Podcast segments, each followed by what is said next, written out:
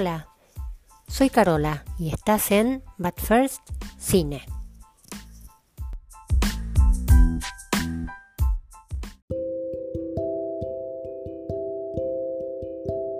Doctor, doctor, ¿qué tengo con los Romanov? Hoy vamos a hablar de las películas y series dedicadas a la dinastía de origen lituano que reinó en Rusia durante 300 años. Mucha R en este podcast. Desde Anastasia con Ingrid Bergman, Nicolás y Alejandra, Rasputin, hasta las series Los últimos Ares y Los Romanov de Matthew Weiner, el creador de Mad Men. La última familia imperial rusa ejerce una fascinación que 100 años después sigue intacta. Yo creo que es apasionante porque increíblemente es una historia real. Los últimos Ares es una docuserie de seis capítulos que vi en Netflix y los Romanov están en Amazon Prime.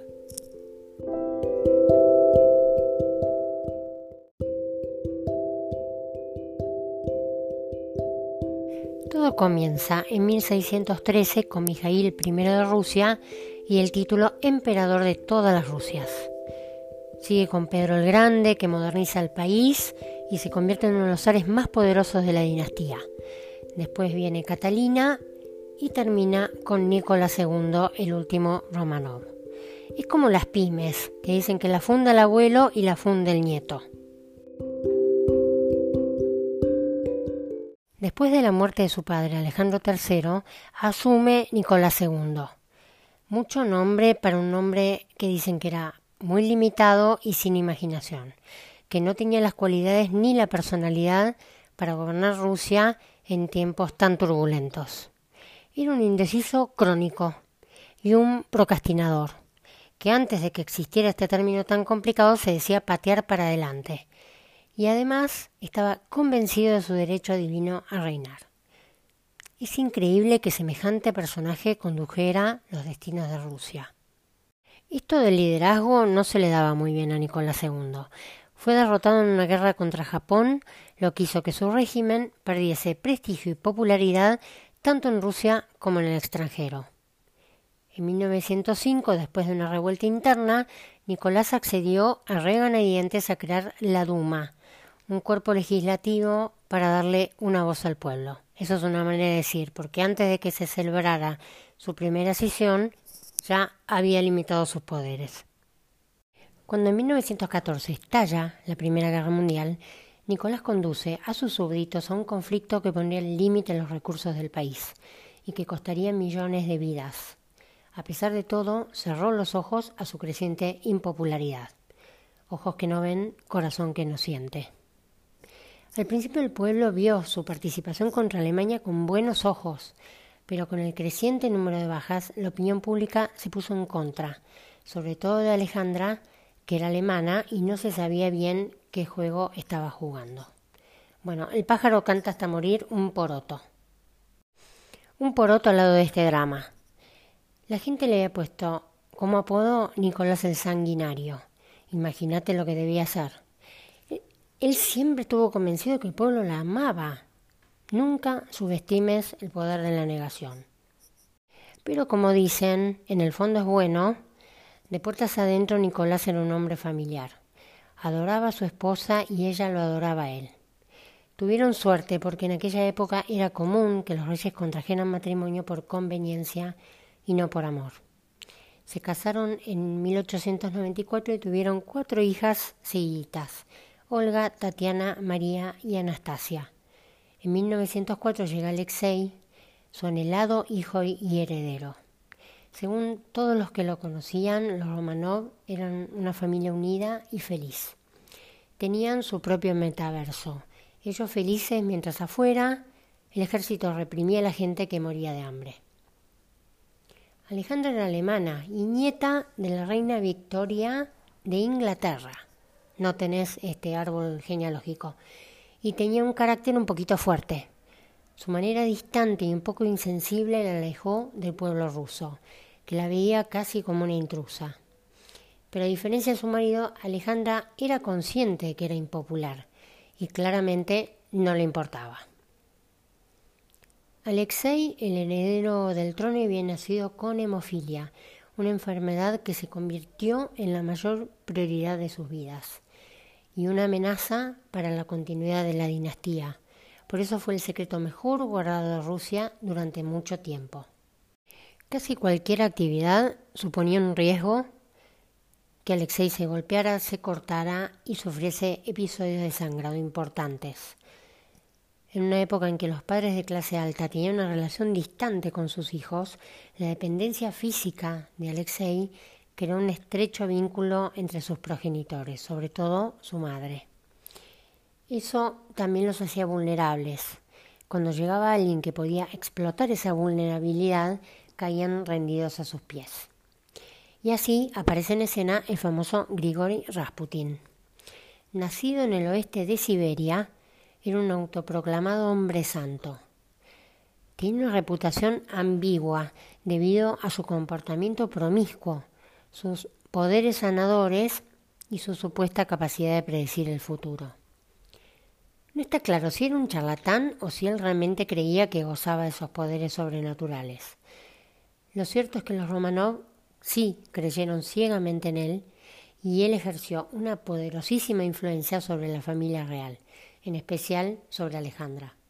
Cuando Rasputín conoció a los Romanov en 1905, la zarina estaba desesperada por la salud de Alexei. Aquel año también la revolución había estado a punto de derrocar a la monarquía. Esta combinación de crisis política y agonía materna fue la que permitió a Rasputín introducirse en la familia. En 1908, Alexei sufre un serio episodio de sangrado y Rasputín consigue aliviar su dolor. Ahí dicen que el místico advirtió a Nicolás y Alejandra que la salud de su hijo estaba directamente relacionada a la fortaleza de la dinastía. Muy vivo, Rasputín. Esa capacidad de Rasputín de cuidar de la salud del niño le aseguró un lugar en el palacio, un ocupa bárbaro, y el poder de influir en el zar a través de Alejandra.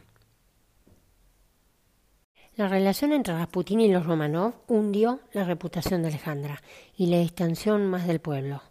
Comenzaron a circular rumores que apuntaban que Rasputín había seducido a la zarina. Nicolás, ¿qué hizo? ¿Lo echó? No, ignoró las peticiones de apartar a Rasputín de la corte, lo que alimentó la ira de su gente. Era más fuerte su deseo de mantener felices a su esposa y a su hijo. En 1915, en plena guerra, Nicolás no tuvo mejor idea que viajar al frente para asumir en persona el mando de las fuerzas rusas. ¿Y a quién dejó a cargo? A Alejandra. La influencia de Rasputín sobre ella condujo al nombramiento y constante recambio de ministros incompetentes. Las derrotas en el frente y la conducta de Rasputín hicieron que el pueblo ruso se volviese contra el zar y su familia. ¿Quién era Rasputín, el monje loco? Rasputín era un campesino semi-analfabeto que a duras penas podía escribir. Nunca recibió una educación formal, pero sabía algo de teología. Fue el quinto de nueve hijos, de los que solo sobrevivieron dos, él y su hermana Feodosia, pobrecita ya con el nombre la mataron. Nunca asistió a la escuela. Según el censo de 1897, casi todo el pueblo era analfabeto.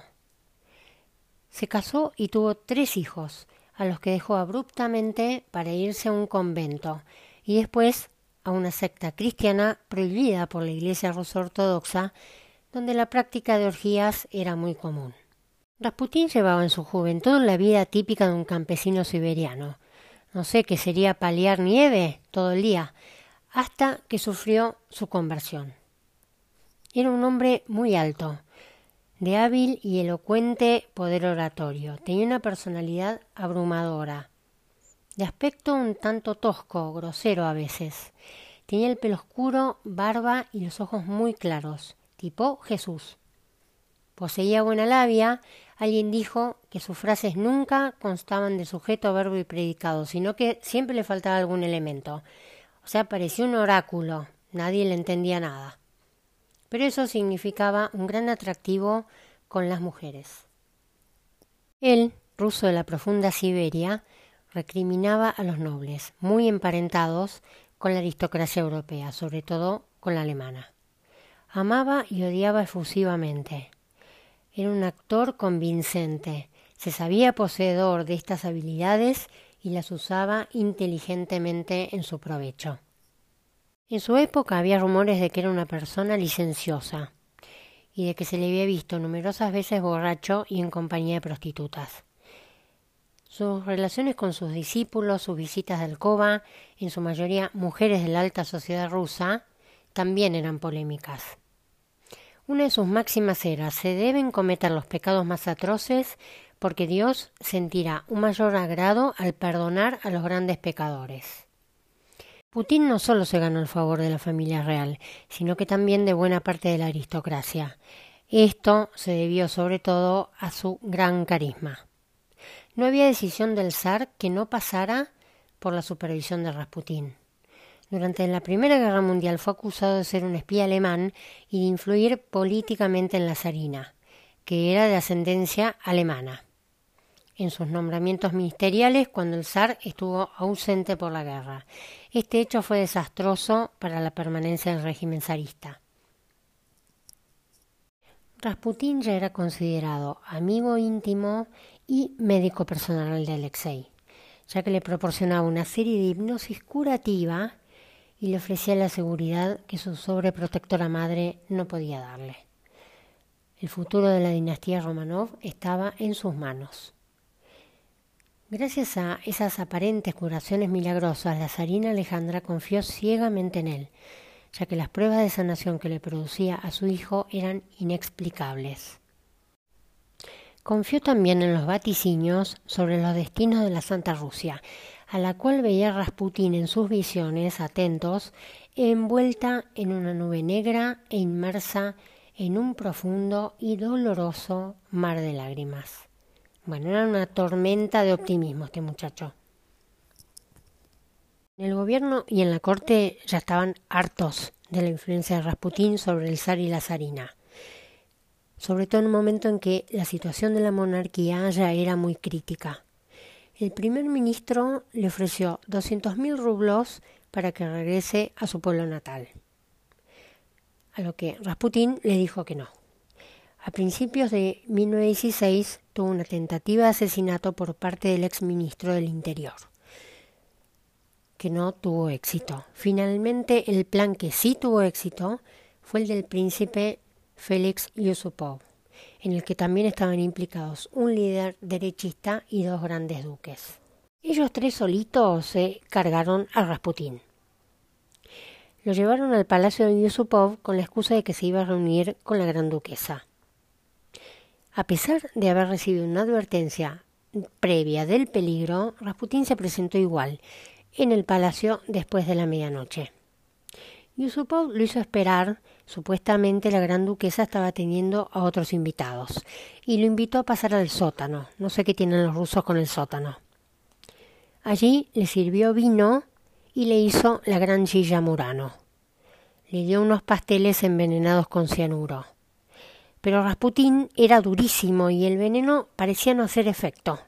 Entonces, exasperado, Yusupov le dispara un tiro con una pistola y lo da por muerto. Pero el tipo sobrevive. Y después de fallar en dos ocasiones más, lo derriba con otros dos disparos, uno en la espalda y otro definitivamente mortal en la frente. Después arrastran el cuerpo con cadenas de hierro y lo arrojan al río, donde es encontrado totalmente congelado. Rasputín es enterrado en enero de 1917 y después de la Revolución de Febrero, su cuerpo es desenterrado y quemado en el bosque de Pargolovo, donde las cenizas fueron esparcidas. Investigaciones recientes señalan que en el asesinato de Rasputín estuvo involucrado también el servicio secreto británico. Ya se había formado la tormenta perfecta. El momento de la revolución había llegado. Al principio, el gobierno decidió que la familia quede recluida en el Palacio Alexander, a 30 kilómetros de San Petersburgo. Sus primeras intenciones eran enviarlos al exilio en Inglaterra. Más tarde, y por razones de seguridad, fueron enviados a Tobolsk, al este de los Urales.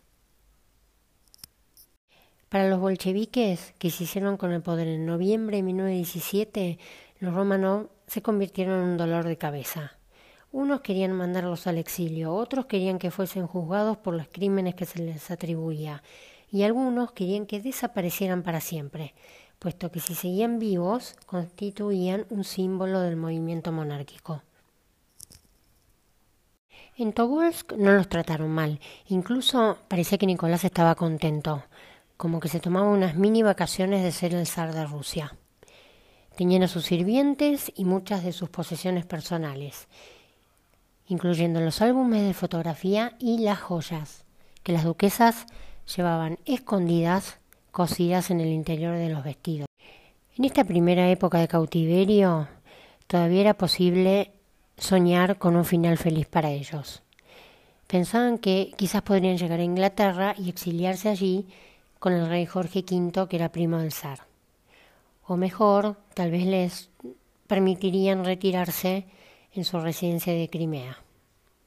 No entendían que poco a poco cada vía de escape se iba cerrando, hasta que solo quedó una, que era la peor de todas, Ekaterimburgo. Allí fueron llevados porque el ejército blanco que era leal a los Romanov estaba avanzando y podía facilitar su huida. Ekaterimburgo era la ciudad más radicalizada de Rusia, todo con R. Era firmemente comunista y antizarista. La familia se instaló en un gran edificio conocido como la Casa Ipatiev, por el apellido de su anterior propietario. Se construyó una cerca altísima de madera para separarla del mundo exterior. Adentro los Romanov eh, estaban como en un tiempo compartido. Disponían de un jardín para hacer ejercicio y estaban tranquilos. El hombre que estaba al mando era corrupto, pero no cruel. Los guardias eran hombres corrientes, reclutados de fábricas locales. Con el tiempo los Romanov llegaron a hacerse amigos de sus guardianes. Hasta se cree que una de las duquesas, María, tenía una relación con uno de ellos. Esa vida tranquila, pasible y que parecía casi normal no duró mucho. Los bolcheviques se avivaron de lo que estaba pasando con los guardias y sustituyeron al que estaba al mando por Yakov Yurovsky, el hombre que finalmente planearía su asesinato. Instituyó un régimen mucho más duro y reclutó guardias más estrictos y disciplinados, que mantuvieron una relación distante, pero profesional con Nicolás y Alejandra. Incluso cuando preparó sus muertes, eh, Yurovsky tenía buena relación con Nicolás y hasta parecía que le caía bien a Nicolás.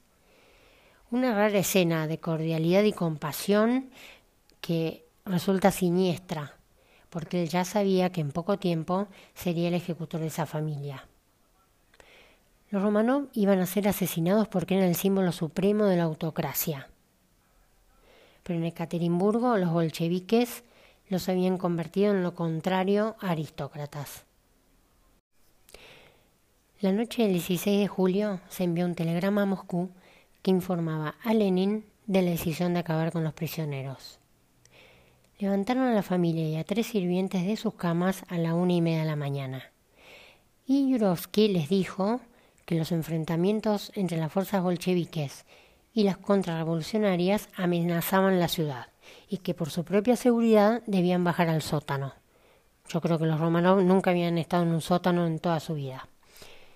Nicolás cargó a Alexei en brazos y su familia y los sirvientes que les quedaban, el médico, la doncella la emperatriz, el cocinero y el criado bajaron al sótano.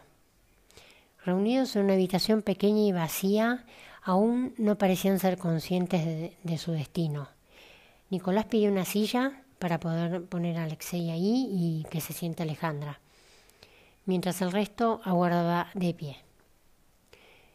Yurovsky se les acerca y con los verdugos tras de él en la entrada leyó a los prisioneros la declaración, que decía la Dirección General del Soviet Regional, satisfaciendo la voluntad de la Revolución, ha decretado que el antiguo zar Nicolás Romanov, culpable de incontables crímenes sangrientos contra el pueblo, debe ser fusilado. Cuando terminó comenzaron a disparar a la familia. El zar era el objetivo principal y murió a causa de varios disparos. La zarina murió después que una bala le alcanzara la cabeza. Las grandes duquesas tardaban en morir porque las joyas que llevaban cosidas a los vestidos actuaron como chaleco antibalas. Así que, como no se morían, las ejecutaron con bayonetas. Veinte minutos de horror, de disparo, de, de apuñalamiento y golpes, hasta que la familia y sus sirvientes estaban muertos. Los bolcheviques anunciaron la muerte de Nicolás II, pero nunca quisieron anunciar la muerte de los niños. Aseguraron que Alejandra y Alexei estaban vivos en un lugar seguro. Las muertes no se confirmaron oficialmente hasta 1926. Incluso en ese entonces las autoridades soviéticas se negaron a asumir la responsabilidad de la ejecución. Después Stalin prohibió cualquier debate sobre el destino de la familia y la casa de Ipatiev fue demolida en 1977. En 1979, un par de historiadores aficionados encontraron unas tumbas cerca de Ekaterimburgo, pero el hallazgo se mantuvo en secreto hasta después de la caída de la Unión Soviética. Entonces, en 1991, se exhumaron los restos de estas nueve personas que después se analizaron y se identificaron como Nicolás, Alejandra, Olga, Tatiana, Anastasia y sus cuatro sirvientes. En 1998 los restos de la familia fueron enterrados en San Petersburgo, en la Catedral de San Pedro y San Pablo, el lugar de sepultura tradicional de los Ares. Los once cuerpos fueron cargados en un camión. El proceso para deshacerse de los restos fue caótico. Se cree que primero los dejaron en una mina poco profunda, que los bolcheviques intentaron volar con granadas, pero el pozo quedó intacto y retiraron los cuerpos rápidamente. Después el camino quedó atrapado en el fango. Entonces sacaron dos de los cuerpos, que se cree que eran los de Alexei y María, porque aparecieron en, en otro lugar, y se deshicieron de ellos en el bosque. Los otros nueve se empaparon con ácido, se quemaron y se enterraron en una fosa no muy lejos de allí. Los bolcheviques anunciaron la muerte de Nicolás II, pero nunca quisieron anunciar la muerte de los niños. Aseguraron que Alejandra y Alexei estaban vivos en un lugar seguro. Las muertes no se confirmaron oficialmente hasta 1926. Incluso en ese entonces las autoridades soviéticas se negaron a asumir la responsabilidad de la ejecución. Después Stalin prohibió cualquier debate sobre el destino de la familia y la casa de Ipatiev fue demolida en 1977. En 1979, un par de historiadores aficionados encontraron unas tumbas cerca de Ekaterimburgo, pero el hallazgo se mantuvo en secreto hasta después de la caída de la Unión Soviética. Entonces, en 1991 se exhumaron los restos de estas nueve personas que después se analizaron y se identificaron como Nicolás, Alejandra, Olga, Tatiana, Anastasia y sus cuatro sirvientes.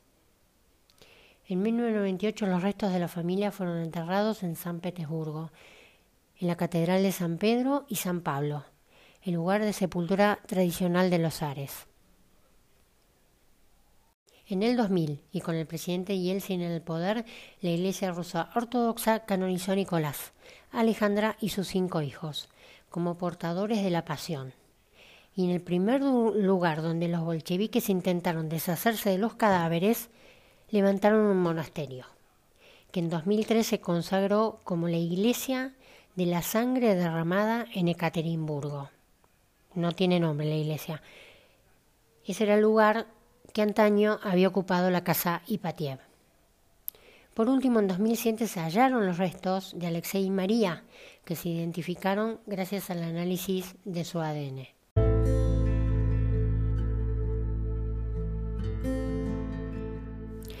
Se dice que las familias cuyos miembros están muy unidos a veces se aíslan del mundo exterior, y ese fue el caso de los Romanov.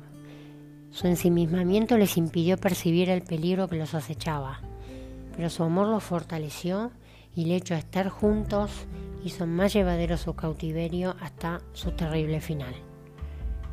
Los Romanov, una historia real romantizada por su destino trágico, pero sin dudas el último ser en un déspota arrogante, que se ve que no hablaba ruso porque nunca entendió a su pueblo. Pero así todo no se merecía este final, un final de película.